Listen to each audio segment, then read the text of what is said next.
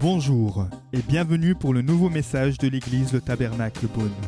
Pour plus d'informations sur nos activités, merci de visiter la page Facebook Église Le Tabernacle Beaune. Savez-vous quel est le couple après Adam et Ève qui est le plus commenté? Après le péché d'Adam et Ève, il y a toutes sortes de films qui ont été faits, toutes sortes euh, d'histoires, que ce soit pour les enfants, pour les adultes. Mais il y a aussi un, un autre péché qui a suscité un engouement et des commentaires de toutes sortes. Il est en pole position euh, encore aujourd'hui. Sur euh, certains s'en sont même inspirés pour euh, tirer des histoires, des films, des séries. Et c'est le péché dans la Bible de David avec Bathsheba. David qui lui a appelé l'homme selon le cœur de Dieu.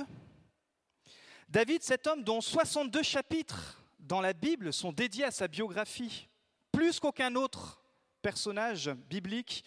L'emphase sur David est présente partout, 59 références dans le Nouveau Testament. Mais pourtant, la Bible est très claire et jamais elle n'embellit ses héros. Hommes et femmes ont tous et toutes des faiblesses. C'est pour cela que quand on les étudie, ils nous touchent. C'est pour cela que quand on se plonge dans la parole de Dieu, on peut s'identifier. David, qui était connu pour être l'homme selon le cœur de Dieu, était un homme comme les autres. Comme vous et moi, il était de nature pécheresse. c'est vrai qu'un dimanche soir, ça met tout de suite une ambiance euh, un petit peu maussade quand on parle du péché. Mais il faut parler du péché. Pourquoi? Parce que la Bible, elle en parle. Et la Bible dit d'ailleurs que celui qui est debout prenne garde de ne pas tomber. C'est pour apprendre à ne pas juger les uns et les autres. Et notre nature est comme celle de David, elle est sujette au péché. Alors on va prendre ce soir le psaume 51. Et pour ceux qui notent les titres, le titre du message ce soir, c'est Crée en moi un cœur pur. Crée en moi un cœur pur. Psaume 51. Au chef des chantres, psaume de David, lorsque Nathan le prophète vint à lui, après que David fut allé vers Bathsheba. Ô Dieu, aie pitié de moi dans ta bonté, selon ta grande miséricorde, efface mes transgressions. Lave-moi complètement de mon iniquité et purifie-moi de mon péché.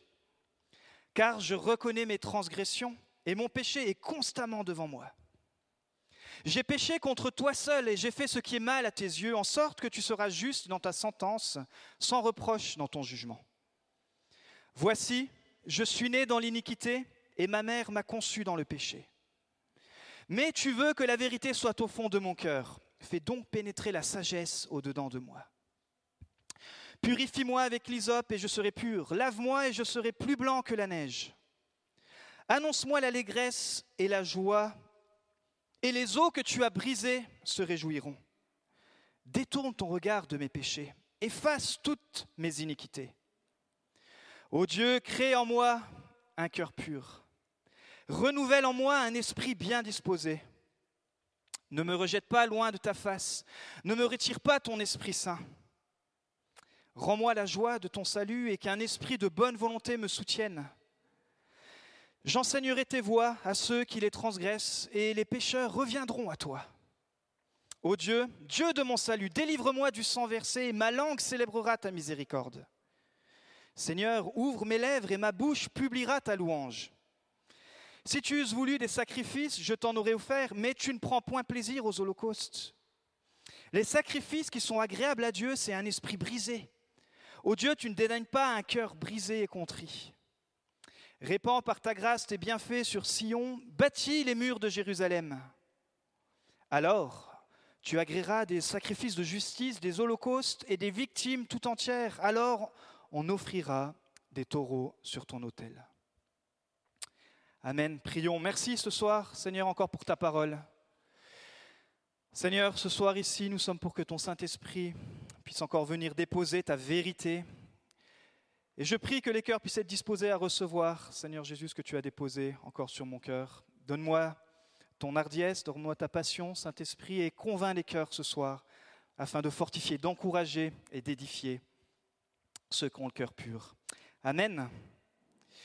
Alors ce psaume 51, pour bien le comprendre et bien le saisir, il faut le remettre dans son contexte. Si je vous ai dit cet été de passer du temps dans les psaumes, si vous, certains ont commencé, vous allez voir que souvent au début, il y a, un petit verset qui situe le contexte. Et ça nous renvoie généralement dans les livres de l'Ancien Testament, la première partie de la Bible, ce qu'on appelle les livres historiques.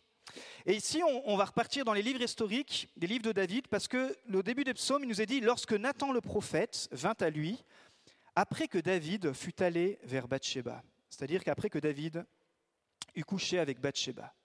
David, ce roi qui était si puissant, à une cinquantaine d'années, il arrive au top de sa carrière, il culmine de gloire, il a à peu près plus de 20 ans de règne sur le trône, il a été distingué comme homme de Dieu, compositeur, berger fidèle, valeureux guerrier, leader exceptionnel, tueur de géants.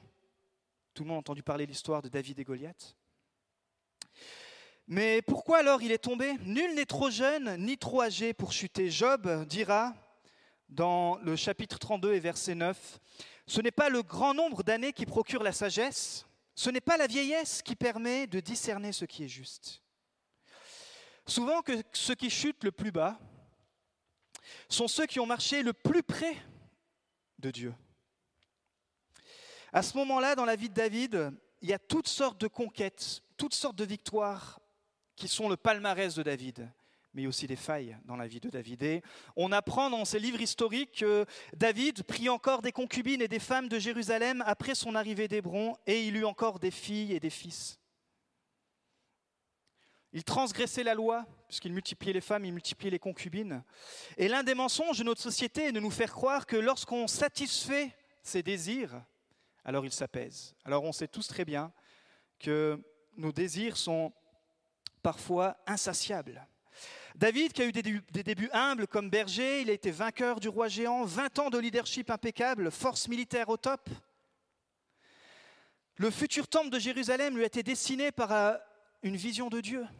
Incroyable, la destinée de cet homme, c'est son fils Salomon qui le construira. Il avait reçu la distinction du meilleur roi d'Israël. Encore aujourd'hui, sur le drapeau d'Israël, c'est le signe de David. On appelle l'étoile de David, ce, drapeau d'ailleurs. Il avait un pouvoir inouï, une autorité incontestable. Sa vie était en ascension constante. Mais c'est justement dans ces moments glorieux, dans ces moments de succès, où parfois nos vies deviennent vulnérables. Ce n'est pas lorsque tout va mal que nous sommes en danger spirituel, car à ces moments-là, nous nous accrochons à Dieu avec humilité, mais c'est quand tout va bien et qu'on commence à oublier Dieu. Et ici, on va voir les moments de vulnérabilité qui vont coûter très cher à David et à sa réputation. Imaginez-le, on retourne des siècles en arrière, un palais royal à Jérusalem. C'est le printemps, donc la saison des pluies est terminée. Il y a une douce soirée à Jérusalem qui se dessine.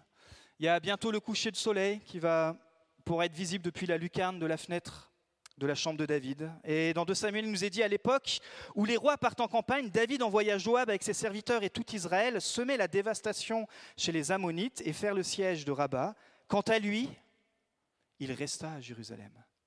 David n'est pas au combat cette soirée-là. Le roi est couché dans son lit au lieu d'être au combat. Et le roi s'ennuie. Il est sur sa couche, il se tourne, il se tourne et il s'ennuie. Et tout à coup, le vent vient balayer les rideaux de la fenêtre et puis il aperçoit un beau coucher de soleil. Il se dit Allons nous promener un petit peu sur ces toits de Jérusalem. Allons un petit peu nous, nous promener sur ces toits. Et alors qu'un soir David se leva de son lit, comme il se promenait sur le toit du palais royal, il aperçut là une femme qui se baignait et qui était très belle. Et la Bible n'exagère pas. Quand la Bible dit qu'une personne est belle, c'est qu'elle est belle. Mais quand elle dit qu'une personne est très belle, c'est que cette femme devait être vraiment très belle. Et c'est pour ça que David va être captivé par la beauté de cette femme. Il pourrait s'enfuir. Il connaissait l'histoire de Joseph. C'était un patriarche. Il connaissait que Joseph avait, été tenté par la femme de, de Potiphar et que pour euh, sauver sa réputation, il avait couru, il s'était sauvé, mais là, à ce moment-là, David n'a plus du tout les histoires bibliques dans sa tête, n'a même plus du tout la crainte de Dieu, il ne va pas du tout écouter, il va devenir son propre Dieu, il va succomber même à la tentation, et il va faire venir cette femme et ils vont coucher ensemble. Il ne va pas écouter le conseil de son simple serviteur, David fit demander qui était cette femme, et on lui dit, n'est-ce pas Bathsheba, fille d'Eliam et femme d'Uri le Hittite? C'est comme si on était en train de dire à David, tu sais David, là, euh, cette femme, elle est mariée. Tu as beau être le roi, tu ne peux pas prendre possession de cette femme. Mais David envoya alors des messagers la chercher, elle vint vers lui et il coucha avec elle, puis elle retourna chez elle. De Samuel chapitre 11 verset 4. Et vous pouvez retrouver toute l'histoire de David dans chapitre 11 et 12 de Samuel, en tout cas cette partie-là. David ne pense pas aux conséquences à ce moment-là. Cette belle soirée qui s'achève avec une passion sur la couche. Le diable ne nous montre jamais les risques de la tentation. Il nous attire avec la gaieté, l'excitation, l'extase, mais il ne dit pas aux jeunes ou aux moins jeunes qui commencent à toucher un petit peu à la drogue, tu vas devenir un futur toxicomane, et puis dans quelques semaines ou peut-être quelques mois, si tu as de la chance, ou si tu es très chanceux, peut-être dans quelques années, on te retrouvera par overdose, alors arrête. Oh non. Il ne dit pas à la personne qui a l'habitude de, fréquenter des lieux où elle va consommer, consommer de l'alcool. Elle ne dit pas, oh, dans cinq ans, tu finiras ruiné au fond au fond du bas-côté de, de, la route. Oh non, le diable dit, mais non, il dit surtout pas ça. Il ne dit pas à celui qui a tendance à prendre des choses qui ne lui appartiennent pas. Il dit pas, oh, tu sais, ce n'est qu'un petit vol. Et puis, euh, ça sera dans quelque temps ton dernier et tu finiras le reste de ta vie en prison. Le diable ne dépeint jamais les situations comme ça. Un commentateur qui a fait une biographie sur la vie de David écrit ceci. Un bref élan de passion débridé, et ensuite sa personnalité a été entachée pour toujours, sa paix a disparu, les fondements de son royaume ont été branlés, l'Éternel a été hérité, et les ennemis de David ont eu une occasion de blasphémer. David a fait vraiment des mauvais choix. Cette femme va faire dire à David, je suis enceinte. Ça, le diable n'avait pas prévenu David. Et David aurait pu à ce moment-là tout annuler, son plan, et avouer, dire, ben voilà pourquoi j'ai fait, voilà ce qui s'est passé cette soirée-là, et je demande pardon. Mais il va tomber dans l'hypocrisie, il va s'enfoncer, il va essayer de, masquer, il va choisir la tromperie. Alors David fit dire à Joab, envoie-moi Uri le Hittite, et Joab envoya Uri à David. Uri se rendit vers David et l'interrogea sur l'état de Joab, du peuple et de la guerre. David, il va faire venir le mari de Bathsheba, Uri, qui était en guerre avec le chef Joab, et il va le faire revenir, venir dans son palais alors que tout le monde au combat. Il va dire, viens Joab, il faut peut-être que tu me donnes un peu de nouvelles du combat. Mais il s'en fout royalement de ce qui se passe sur le combat. Il s'en fout si les équipes sont en train de, de, vaincre ou de perdre. Ce qu'il veut, c'est que pouvoir prendre le mari lui faire passer une bonne soirée et qu'il puisse aller vers sa femme afin que de couvrir le péché. Mais Uri est tellement intègre que quand David lui dit mais tu peux aller profiter de ta femme ce soir, tu l'as bien mérité. La Bible nous dit, vous pourrez lire le texte, il lui donne même un cadeau. Et Uri, il va pas y aller. Les serviteurs vont voir David le lendemain, fait non, Uri, il est tellement intègre qu'il est resté avec nous, parce qu'il a conscience que les soldats sont en train de se battre et il ne veut pas profiter alors que les autres ne profitent pas. Alors David va réitérer une journée, deux journées, il va l'enivrer. Il va dire, viens mon ami Tite, et il va le faire picoler. Et on sait que parfois, quand on boit, on boit extrêmement, on se débride, et malgré tout l'alcool que Uri va ingurgiter, les serviteurs vont revenir voir David dire, non, Uri, il est trop intègre. Uri n'est même pas allé voir sa femme. Alors David va passer dans une panique incroyable et il va exécuter un plan macabre. Il va renvoyer Uri sur le champ de bataille avec une lettre qui littéralement signe son arrêt de mort. Il dit, tu donneras cette lettre à ton chef Joab en arrivant. Et puis, euh, il y a mes instructions dedans. Et dans cette lettre, il est écrit que le chef Joab doit mettre Uri en première position dans la prochaine bataille, afin que dès qu'il va y avoir l'assaut, Uri meure. David veut que Uri meure pour couvrir son péché. Et Joab va être complice de David et il va exécuter son plan. Non seulement Uri va mourir sur le champ de bataille, mais beaucoup d'autres. David va pas simplement euh, va pas simplement avoir le sang d'Uri sur ses mains, mais le sang de plusieurs personnes. Et alors ça va continuer. David se sent coupable pendant plusieurs mois. Et on va venir annoncer que Uri est mort. Alors David va finalement épouser cette femme. Et l'auteur du livre de Samuel résume cette histoire, ce passage que David a vécu en disant Ce que David a fait déplut à l'Éternel. David pensait que Dieu ne voyait pas son, son petit jeu. Il se prenait pour le roi, il se prenait pour Dieu lui-même. Mais l'Éternel a vu et a dit ce que David a fait déplut à l'Éternel. Ce péché caché va littéralement détruire la vie de David. Dans le psaume, dans le livre des psaumes, il y a environ sept psaumes qui parlent des psaumes de pénitence, psaumes de repentance. Mais un autre psaume où David exprime cette situation, vous pourrez lire, c'est le psaume 32. Et vous pouvez voir quelle détresse il exprime dans ce psaume. Il va utiliser des mots terribles, parce que pendant des mois, alors que cette femme va être là, alors qu'ils vont être mariés, alors qu'elle va être enceinte, il va vivre l'angoisse, comme il dit dans le psaume 32. Il va avoir littéralement une maladie physique, la fièvre, mauvais souvenirs, perte de poids, sentiment d'abandon, de honte, de rejet. Parce que la Bible, elle dit que le salaire du péché, c'est la mort. Oh, le diable, il dit pas ça. Le diable, il dit certainement pas ça. Le diable, il attend que tu te vautres, il se moque de toi et il s'en va. Et c'est littéralement ce qu'il devait faire en regardant David. Il dit, toi, tueur de géants, regarde dans quelle galère je t'ai mis. Il va y avoir une confrontation parce que pendant finalement ces mois qui passent, David est là et il est en train de souffrir. Il se dit, bah, peut-être que je m'en suis sorti. Mais il va y avoir la visite d'un prophète. Et cinq petits mots vont suffire pour ébranler David. Tuer cet homme-là. Tuer cet homme-là.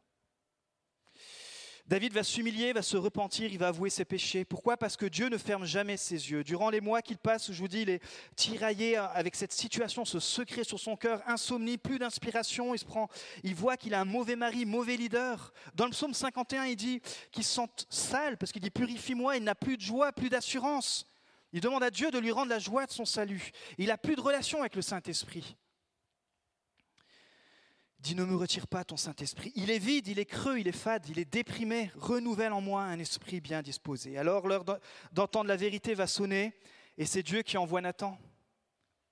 Dieu, il vous enverra toujours s'il voit votre vrai cœur. Peu importe l'état du péché que vous allez faire, j'ai envie de vous dire. Dieu, il enverra toujours s'il voit le vrai état de votre cœur, la bonne, personne, la bonne personne au bon timing. David connaissait Nathan. Il savait que c'était un prophète qui était selon le cœur de Dieu. Et Dieu a envoyé Nathan pratiquement plus de 12 mois après. Il ne l'a pas envoyé tout de suite. Dieu savait le bon timing.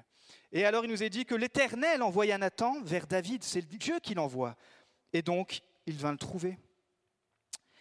Imaginez la tâche de Nathan, le prophète. Il doit reprendre l'homme le plus puissant de la nation de l'époque. Il doit avoir un entretien personnel. Parfois, on a un entretien avec un pasteur, et puis on ressort encouragé, en tout cas c'est le but des entretiens, on ressent fortifié. Et là, Nathan, il dit, waouh, cet entretien pastoral, je ne sais pas comment je vais le faire. Alors Nathan, dans sa pédagogie et à l'écoute du Saint-Esprit, il va lui raconter une parabole. C'est l'histoire d'un homme très riche qui a beaucoup de brebis. Et dans ce village, il y a l'histoire d'une famille très pauvre. Ils n'ont qu'une brebis. Cette brebis, ils la chérissent. Elle fait littéralement partie de la famille. C'est tout leur bien, c'est vraiment tout ce qu'ils représentent pour cette famille pauvre. Et l'homme riche reçoit un ami. L'ami a faim, ils veulent faire la fête. Et cet homme riche, au lieu d'aller prendre une brebis dans son troupeau, il va voler celle de la famille très très pauvre. Alors Nathan, il expose cette histoire à David. Et David le regarde. Et il nous est dit dans, dans 2 Samuel, la colère de David s'enflamma violemment contre cet homme, et il dit à Nathan, l'Éternel est vivant, L'homme qui a fait cela mérite la mort. En outre, il remplacera la brebis par quatre autres, puisqu'il a commis cet acte et s'est montré sans pitié. David ne comprend pas la parabole. Nathan va le regarder droit dans les yeux, peut-être un peu tremblant, peut-être un peu ému de compassion, et certainement rempli du Saint-Esprit. Il lui dit, David, tuez cet homme-là. David va s'effondrer, littéralement. Il va se mettre à genoux. Et la parole nous dit qu'il va demander pardon à Dieu. Le texte dans 2 Samuel nous dit, David dit à Nathan, j'ai péché contre l'Éternel. Nathan lui répondit, l'Éternel pardonne ton péché. Tu ne mourras pas. Parce que l'adultère était condamnable de mort à l'époque. Cependant, parce que tu as fait blasphémer les ennemis de l'Éternel en commettant cet acte, le fils qui t'est né mourra. Puis Nathan quitte la pièce. Le fils qui va avoir le premier fils avec Bathsheba va mourir. Le deuxième fils va devenir Salomon, le roi le plus populaire. Alors, quel est le problème de David? Quel est notre problème? Quel est le problème Quel est le miroir que nous devons... Qu'est-ce qu'on doit voir quand on regarde la parole de Dieu? Le problème, c'est ce que Jésus dit dans Matthieu 15, 19. En effet, c'est du cœur que viennent les mauvaises pensées, les meurtres, les adultères, l'immoralité sexuelle, les vols, les faux témoignages, les calomnies. Les problèmes, c'est la nature du péché. Et même maintenant, parfois dans les églises, on ne parle même plus du péché. le péché a trois sortes de nature, ou trois sortes d'aspects, si vous voulez. Dans ce psaume, on apprend que le péché est déjà spirituel. David va dire, j'ai péché contre toi seul en parlant de Dieu, j'ai fait ce qui est mal à tes yeux. Il va utiliser trois mots différents dans l'hébreu pour décrire le péché. Ici, c'est le mot chata qui veut dire manquer le but, quitter le droit chemin, amener à pécher, être la cause du péché, offenser, être coupable, commettre un crime. Le péché est grave car il est premièrement contre Dieu. Le péché, c'est extrêmement grave, car c'est premièrement contre Dieu que nous péchons. Bienvenue à l'Église. Et puis on voit que le péché est générationnel. David va faire cette déclaration dans le psaume 51, Voici, je suis né dans l'iniquité et ma mère m'a conçu dans le péché. Ça, il utilise le mot chet en hébreu qui veut dire le châtiment du péché. Le péché est quelque chose que nous devons combattre depuis notre naissance. Et malheureusement, il n'existe pas de vaccin encore. En tout cas, si vous en avez un, je veux bien goûter. Seul Jésus peut nous sauver. Et quelque part, il devient notre vaccin. Et puis le péché, troisièmement, est personnel et obsessionnel. Voyez comment David décrit son péché. Il dit, mon péché est constamment devant moi. Mon péché est constamment devant moi. Cette histoire, plus toutes les autres, plus les meurtres, plus tout ce que... C'était constamment devant lui. Et puis il y avait comme une culpabilité énorme. Ici, il utilise le mot chata en hébreu qui parle de la condition de péché. Le péché n'est pas une fatalité ou une excuse pour faire le mal. Dieu met la vérité dans notre cœur et donne la sagesse pour discerner le bien du mal. C'est ce que David va dire. Et c'est ça la bonne nouvelle. C'est ça la bonne nouvelle de l'Évangile. Mais tu veux que la vérité soit au fond du cœur, fais donc pénétrer la sagesse au-dedans de moi. Une rencontre personnelle avec Jésus nous libère complètement du péché mais une marche continuelle avec Jésus nous permet de, grandir et de nous éloigner petit à petit du péché. Mais malgré tout, notre nature reste pécheresse. Que vous soyez pasteur, que vous soyez qui vous voulez, il y a cette nature pécheresse. Et il y a les conséquences du péché. Le péché, David dit qu'il salit, rend impur. Mais la bonne nouvelle de l'Évangile, c'est qu'il peut être lavé par le sang de Jésus-Christ. Le péché détruit notre relation avec Dieu, mais aussi avec les autres. Mais la bonne nouvelle, c'est que Jésus a détruit le péché à la croix pour que vous et moi, nous puissions retrouver une relation personnelle avec Dieu, mais aussi une relation personnelle, un amour les uns pour les autres. Le péché ruine notre santé émotionnelle, physique, la déprime, comme euh, euh, David en parle. Et là, c'est Jésus qui nous libère du pouvoir du péché. Le péché a un pouvoir, mais quand tu es en Christ, tu es libéré du pouvoir du péché. Mais David dit quelque chose de plus grave encore, le péché éloigne le Saint-Esprit de nos vies. David écrit Ne me retire pas ton Esprit Saint. Pourquoi? Parce que avec son ancien leader, qui était le roi Ésaü, il avait vu les conséquences. Et il connaissait les conséquences quand un leader, mais simplement quand une personne commence à mettre de côté Dieu, commence à rejeter le Saint-Esprit, alors il devenait une proie vulnérable pour l'ennemi et il finissait littéralement sa vie euh, ou dans la folie ou complètement à côté des plans de Dieu. Alors la bonne nouvelle, c'est que le Saint-Esprit nous est donné parce qu'il anime la vie de Christ en vous. Romains 8.9 dit, Quant à vous, vous n'êtes pas animés par votre propre nature, mais par l'Esprit. Si du moins l'Esprit de Dieu habite en vous, si quelqu'un n'a pas l'Esprit de Christ, il ne lui appartient pas. Et si vous n'avez pas fait la démarche de donner votre vie à Jésus-Christ comme votre Sauveur et Seigneur, l'Esprit de Christ n'habite pas en vous. C'est tout simple. Et à chaque fois, à chaque fin de culte, on ne fait pas ça pour routine, on fait ça par déclaration. On propose à ceux qui ne sont pas en paix avec Dieu de donner votre vie à Jésus-Christ. Et alors l'Esprit de Christ va venir habiter en vous et il va testifier que vous êtes enfant de Dieu. Pourquoi? Parce que l'Esprit anime la joie, même si votre nature n'en a pas envie. L'Esprit anime la paix, même si vous êtes dans la tempête. L'Esprit anime le courage, la foi, la force. L'Esprit de Dieu vous aide à pardonner, mais l'Esprit de Dieu vous aide aussi à résister à la tentation. Le verset clé du psaume 51, qui est le titre de mon message. Ô Dieu, crée en moi un cœur pur. Le, mot ici créé, c'est le mot bara, qui veut dire former, façonner, créer. Vous savez quand il apparaît dans la Bible, ce mot pour la première fois? Dans la première page de la Bible. Au commencement, Dieu créa. Bara. Au commencement, Dieu créa les cieux et la terre. La terre était informe et vide. Il y avait des ténèbres à la surface de l'abîme et l'Esprit de Dieu, le Saint-Esprit, se mouvait au-dessus des eaux. Dieu dit que la lumière soit et la lumière fut. Pourquoi? Parce que le péché vient mettre le tohu et le bohu dans ta, dans ta vie, c'est-à-dire vient mettre le chaos, vient mettre la destruction, vient mettre tout ce qui est informe et vide. Ça, c'est les conséquences que le péché voudrait mettre sur ta vie. Mais quand tu laisses la lumière de Christ alors remplir ton cœur, il y a quelque chose qui vient d'être qui va être recréé toi. C'est ce que David dit. Il dit, crée en moi un cœur pur. Ça, c'est la bonne nouvelle de l'Évangile. Pourquoi? Parce que tu vas pouvoir reconstruire pour être restauré, pour être guéri, pour être réparé. Là où l'ennemi a détruit, Jésus veut reconstruire. Là où peut-être c'est le chaos dans ta vie, les ténèbres, peut-être dans les combats qui t'entraînent loin de Dieu, Jésus te dit, je suis la lumière et je peux te libérer. Je peux créer littéralement la lumière dans ta vie. Crée en moi, ô Dieu, un cœur pur. Repensez à ce texte et imaginez-vous quand Dieu créa les cieux et la terre. Imaginez-vous que tout était informe et vide et par le souffle de sa parole, la lumière est venue. C'est exactement ce qu'il veut faire quand on lui redemande à nouveau de venir créer. Pourquoi? Parce que ça crée l'espoir, mais ça crée aussi la volonté. David, il dit, renouvelle en moi ou fais renaître en moi un esprit bien disposé. J'aime le fait que Dieu veuille et puisse créer un cœur nouveau un cœur pur. C'est la bonne nouvelle de l'Évangile face euh, à la noirceur ou aux ténèbres du péché. Bien que le psaume parle de péché, en fait, le thème de ce psaume, c'est la grâce de Dieu. Les gens demandent pardon à Dieu pour toutes sortes de raisons. Souvent, ils se justifient en promettant de ne plus jamais recommencer.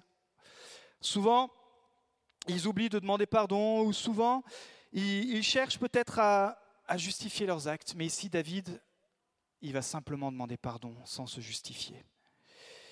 Il va se baser sur la grâce de Dieu et sa compassion. Pourquoi dans Romains 5.20, il est dit là où le péché s'est multiplié, la grâce a surabondé. Alors je termine avec trois étapes pour retrouver un cœur pur. Vous voulez savoir c'est quoi? Trois étapes que vous devez mettre en pratique chaque jour. Admettre ses péchés et ne pas se cacher. C'est l'exemple d'Adam et d'Ève, justement. Au début, ils étaient en communion parfaite avec Dieu.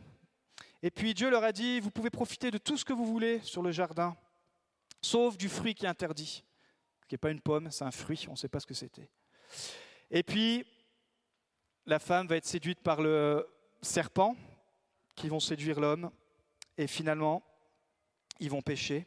Et vous savez, c'est quoi la première réaction c'est de se cacher de Dieu. Dieu, il est dans le jardin, il les cherche. Il appelle Adam, Ève. Vous êtes tous les amis, il faut qu'on fasse le tour des jardins, il faut qu'on arrose les plantes parce qu'en ce moment c'est la canicule. Et puis il y a tout le monde qui se cache, le couple se cache. Et puis tout à coup, il arrive à les retrouver, il fait alors, qu'est-ce qui se passe? Et l'homme va répondre Nous nous sommes cachés parce que nous avons peur de toi. Le péché crée la peur de Dieu.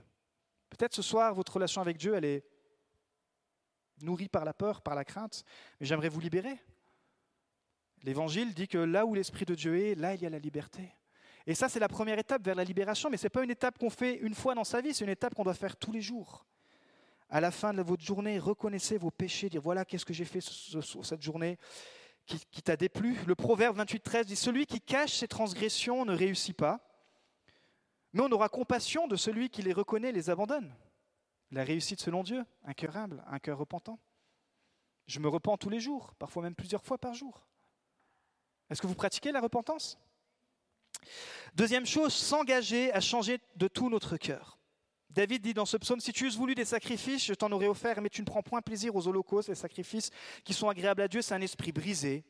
Ô Dieu, tu ne dédaignes pas un cœur brisé et contrit. Pourquoi? Parce que dans cette partie, euh, dans cette époque plutôt, à cette époque-ci, pour ceux qui ont du mal à saisir le contexte, on devait offrir des sacrifices, des animaux pour que le sang des animaux coule. C'est la règle que Dieu avait mise en place pour couvrir le péché du peuple. Donc, à cette époque-là, si vous aviez péché, vous alliez au temple et vous offriez un sacrifice. Suivant le péché que vous aviez commis, il y avait tels animaux. Ça va? Et le sang de cet animal vous couvrait. Mais ça, c'était la préfiguration de ce qui allait se passer dans le Nouveau Testament, qui annonçait que Jésus-Christ allait venir et le sang de Christ à la croix a coulé une fois pour toutes pour le pardon de tous les péchés. Donc David, quelque part, il avait une compréhension prophétique du système que Dieu avait, allait mettre en place. Et Jean, dans l'Évangile, dira, Voici l'agneau de Dieu qui ôte le péché du monde. Jésus est appelé l'agneau. Pourquoi? Parce que à la croix, son sang a coulé et il est un sacrifice beaucoup plus parfait, beaucoup de, plus euh, supérieur au sacrifice de l'Ancien Testament. Jésus a donné sa vie pour tous vos péchés, donc maintenant il n'y a plus d'histoire de sacrifice, le sang a coulé une fois pour toutes. Mais à chaque fois qu'on demande pardon à Dieu, on demande pardon à Christ et Christ nous pardonne. Donc engagez-vous de tout votre cœur envers Jésus, celui qui a tout payé pour vous purifier. Et puis troisième chose, s'appuyer sur la grâce de Dieu. Éphésiens 1.7, en lui, par son sang, nous sommes rachetés, pardonnés de nos fautes, conformément à la richesse de sa grâce. Waouh.